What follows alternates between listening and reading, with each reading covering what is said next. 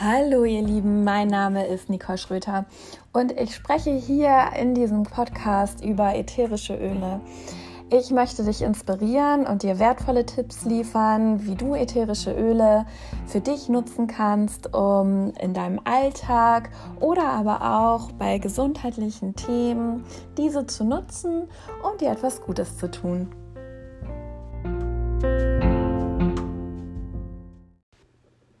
Willkommen zur zweiten Folge vom Lovely Oils Podcast, den ich gerne interaktiv gestalten möchte und schon gleich zu Beginn damit starte, auch eine Hörerfrage zu beantworten.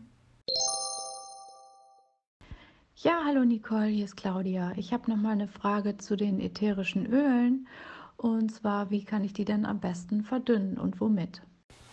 Ja, liebe Claudia und liebe Hörer, nach einer kurzen Rücksprache mit Claudia geht es ihr darum zu erfahren, welches Mischungsverhältnis sie mit einem Trägeröl und einem ätherischen Öl nehmen muss, um das auf der Haut aufzutragen, also um das Öl topisch anzuwenden. Hier ist wichtig, ist sie das Öl, die Mischung für sie selbst gedacht, als eine normale Haut eines Erwachsenen oder aber vielleicht für eine andere Zielgruppe, das heißt vielleicht für ein Kind, einen älteren Menschen oder aber auch eine andere Person, die einfach sensiblere Haut hat. Zum Beispiel kann das der Fall sein nach einer medizinischen Therapie wie einer Chemotherapie. Dann verändert sich auch unser Hautbild. Und hier gilt, je empfindsamer die Haut ist, desto weniger Tropfen Öl solltest du auch zum Mischen verwenden. Bei Erwachsenen kann das eine Lösung sein, die ungefähr so bis drei Prozent ist. Das heißt, drei Prozent in der Lösung sind ätherische Öle. Als Beispielrechnung hierfür habe ich mal so ein 10 ml Roll-On, was ja auch oft gängig ist für Rezepte genommen. Und da kannst du dann so sechs Tropfen reinfüllen. Ähm, wenn du wirklich ähm, nicht so empfindliche Haut hast, können das auch mal mehr sein, je nach Rezept und ähm, auch Wunsch, äh, wie intensiv das sein soll. Ähm, aber so eine Empfehlung wäre ungefähr sechs Tropfen auf 10 ml. Und wenn das halt eine Lösung sein soll, die eher so 0,5-prozentig ist, wie es zum Beispiel zur Anwendung kommt, wenn du mit kleinen Kindern ähm, das anwenden möchtest, dann langt schon ein Tropfen. Ähm, von daher wäre es zu empfehlen, vielleicht noch mal eine Verdünnungstabelle zu nehmen, je nachdem, wie viel du auch herstellen möchtest da nochmal zu schauen. Ich, auf meinem Blog gibt es auch eine Verdünnungstabelle, die ich zur Verfügung stelle. Einfach mal auf dem Blog von Lovely Oils äh, nach der Verdünnungstabelle googeln. Aber ansonsten hat man hier schon mal so eine ungefähre Angabe mit einem Beispiel von einem 10 ml Roll-On. Dann wollte Claudia noch wissen, welche Trägeröle sich eignen.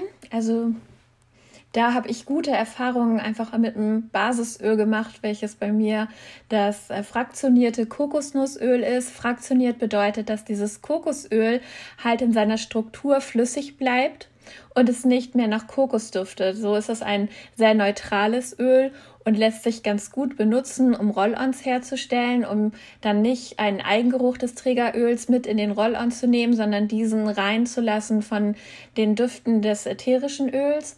Wenn man aber vielleicht ein schönes Massageöl herstellen möchte, dann eignen sich natürlich auch Trägeröle, die etwas mehr rückfettend wirken.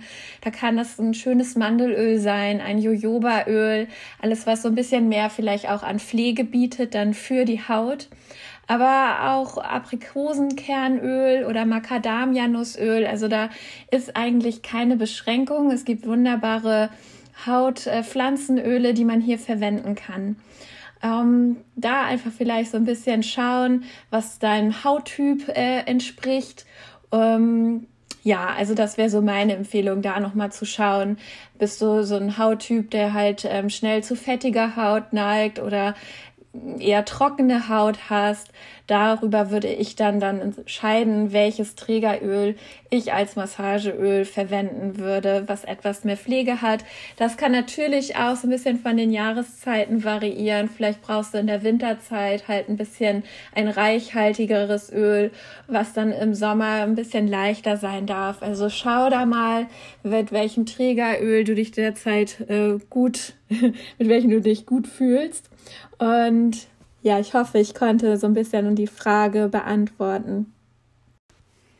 So, dann möchte ich auch gleich ein Rezept mit euch teilen. Und zwar besteht das aus nur drei ätherischen Ölen, also etwas, was ganz leicht zu merken ist und ähm, für alle Allergiker jetzt gerade ganz gut ist. Die ersten haben ja auch berichtet, ähm, dass sie Probleme haben, schon mit so ein bisschen Pollenflug und generell halt in dieser Saison, also im Frühjahr, wieder da Probleme auftauchen. Und die wunderbaren Pflanzen unterstützen natürlich auch hier ganz gut. Und die drei Öle, um die es geht in dem Rezept, sind Zitrone, Lavendel und Pfefferminz. Das sind wirklich auch drei sehr bekannte Öle und die zusammen ergeben eine wunderbare Anti-Allergiker-Mischung. Wenn du jetzt ein 10 ml Roll-On hast, ähm, verteile einfach zu gleichen Teilen die ätherischen Öle mit einem Trägeröl da drauf. Also das heißt, wenn du ein 10 ml Roll-On herstellen möchtest, würde ich dir vielleicht erstmal eine leichtere Dosierung empfehlen, dass du von jedem fünf Tropfen nimmst. Dann schau, wie du damit zurechtkommst. Du kannst ja ätherische Öle immer noch hinzufügen. Ich würde erstmal von jedem fünf Tropfen nehmen, fünf Tropfen Zitrone, fünf Tropfen Lavendel und fünf Tropfen Pfefferminz. Kommen wir nochmal zu den einzelnen Bestandteilen. Ich beginne mal mit der wunderbaren Zitrone auch wunderbar zum Stimmungsaufhellen, denn Zitrone, Zitrusdüfte bringen einfach die Sonne in dein Haus und zu dir zurück. Gerade jetzt so nach dem Winter ist es wunderbar, einfach schon mal so ein bisschen Sonne zu tanken über die Kraft von Zitrone. Zitrone ist so, dass das Öl aus der Kaltpressung der Schale entsteht. Und das wunderbar ist, um zum einen die Stimmung aufzuhellen, andererseits hier als Bestandteil für die Anti-Allergiker-Mischung.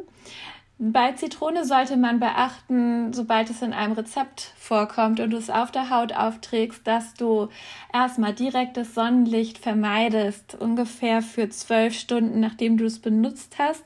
Denn alle Zitrusöle wirken fotosensitiv, das heißt, nach dem Auftragen sollte man direktes Sonnenlicht vermeiden, da es sonst hier zu leichten Verbrennungen kommen kann. Also ein kleiner Sicherheitshinweis an dieser Stelle auch für das Rezept.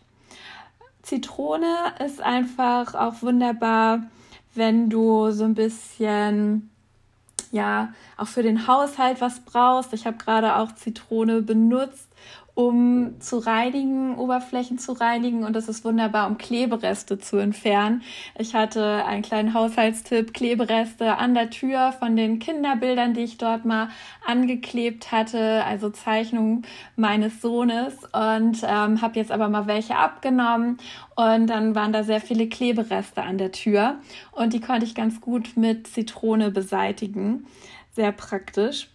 Zitrone kannst du auch gut zum Kochen verwenden, also auch gerne mal als Zugabe in einem Salatdressing oder auch in Getränken, als Erfrischungsgetränk im Wasser getrunken. Bei der inneren Einnahme solltest du wirklich einen Anbieter wählen, wo du von der Qualität her dem vertrauen kannst, dass nichts anderes in diesem Öl enthalten ist. Dazu gehe ich aber noch mal in einer anderen Podcast Folge ein.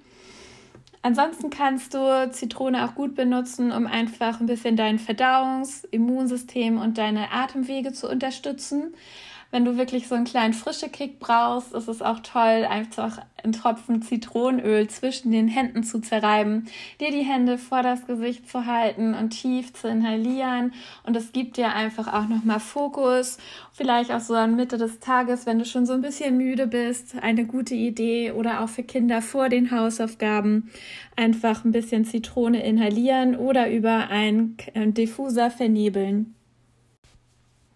Kommen wir nochmal zu so ein paar Details von der Pfefferminze, die auch in diesem Rezept mit enthalten ist. Pfefferminze ist ein ähm, Öl, was mit zu den heißen Ölen gehört. Das heißt, es gibt Öle, die doch auch mit ein bisschen Vorsicht beachtet werden sollten, das eine starke Wirkung hat, wenn du die aufträgst. Das ist für einige Menschen fühlt sich das eher kühlend an, für andere aber auch wärmend. Und ähm, ja, dadurch, dass so heiße Öle auch mehr reizen können, sollte man die auch eher stärker verdünnen. Und auch in Getränken wird man das merken. Wenn man jetzt eine Pfefferminze trinken möchte, sollte man das gut äh, verdünnen. Das kann sonst oft einfach viel zu intensiv sein. Und Pfefferminze, ja, hat ja schon einen recht äh, frischen Duft und ähm, wirkt auch super bei mir bei Kopfschmerzen. Wenn ich das auf der Stirn, Schläfen, Nacken auftrage, ist das zum Beispiel auch sehr schön bei Pfefferminze, dass wir da einfach einen guten Effekt haben, dass wir Pfefferminze dafür verwenden können, um einen kühlen Kopf zu bewahren oder wenn wir auch einen frische Kick brauchen und schon so ein bisschen müde fühlen. Es regt halt auch nochmal ganz gut ähm, den Verdauungstrakt an. Wenn du jetzt das Gefühl hast, du hast Magenschmerzen oder Übelkeit, ist es auch gut, mit ein bisschen Pfefferminze zu arbeiten. Du kannst es dann auch innerlich anwenden. Ein bisschen Pfefferminze äh, vertreibt da ganz gut auch Übelkeit. Und es wirkt aber auch sehr auf die Atemwege. Du hast bestimmt schon mal Pfefferminze gerochen das macht so richtig frisch, richtig wach, kann da auf jeden Fall auch so ein bisschen deine Atemwege frei machen und dich da ein bisschen unterstützen bei der besseren Atmung merkst du dann vielleicht auch ganz gut, wenn du das Öl vernebelst im Raum, dann ist es alles sehr frisch, duftet frisch und hat für mich einfach einen ganz tollen klärenden Effekt, um auch so ein bisschen Gehirnnebel zu vertreiben. Wenn du mal das Gefühl hast, du hast so einen dicken Kopf oder einfach zu viel im Kopf, dann vernebel auch hier gerne etwas äh, Pfefferminze. Und nochmal ein paar Details zu Lavendel. Lavendel, das war schon ganz früh auch als eine Pflanze bekannt, die ja, die die Eigenschaft hat, einfach im Körper auch auszugleichen, einfach das ja auszugleichen, wo es gebraucht wird. Also ein, ein sehr universell einsetzbares Öl. Auf der emotionalen Seite ist es auch so ein Öl, was gut ist für die Kommunikation. Und vielleicht geht es hier auch so ein bisschen mehr so um die Kommunikation deines Körpers in dieser Antiallergiker-Mischung auszugleichen, wo dein Körper durch die Allergie gestresst wird um da wieder so ein bisschen Entspannung reinzubringen. Generell kennt man das auch, dass Lavendel oft benutzt wird abends, um so ein bisschen abzuschalten, um Ruhe zu vermitteln, um einfach so dein Nervensystem zu beruhigen, was häufig einfach auch sehr gestresst ist, wenn du mit Allergien zu tun hast.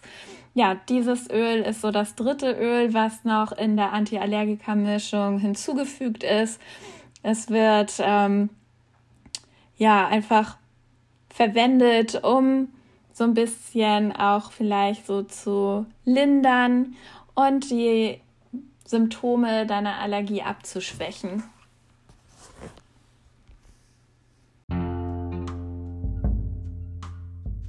Ich danke dir fürs Zuhören und ich hoffe, du bist bei der nächsten Lovely Oils Podcast Folge auch wieder mit dabei. Ich wünsche dir alles, alles Liebe, deine Nicole.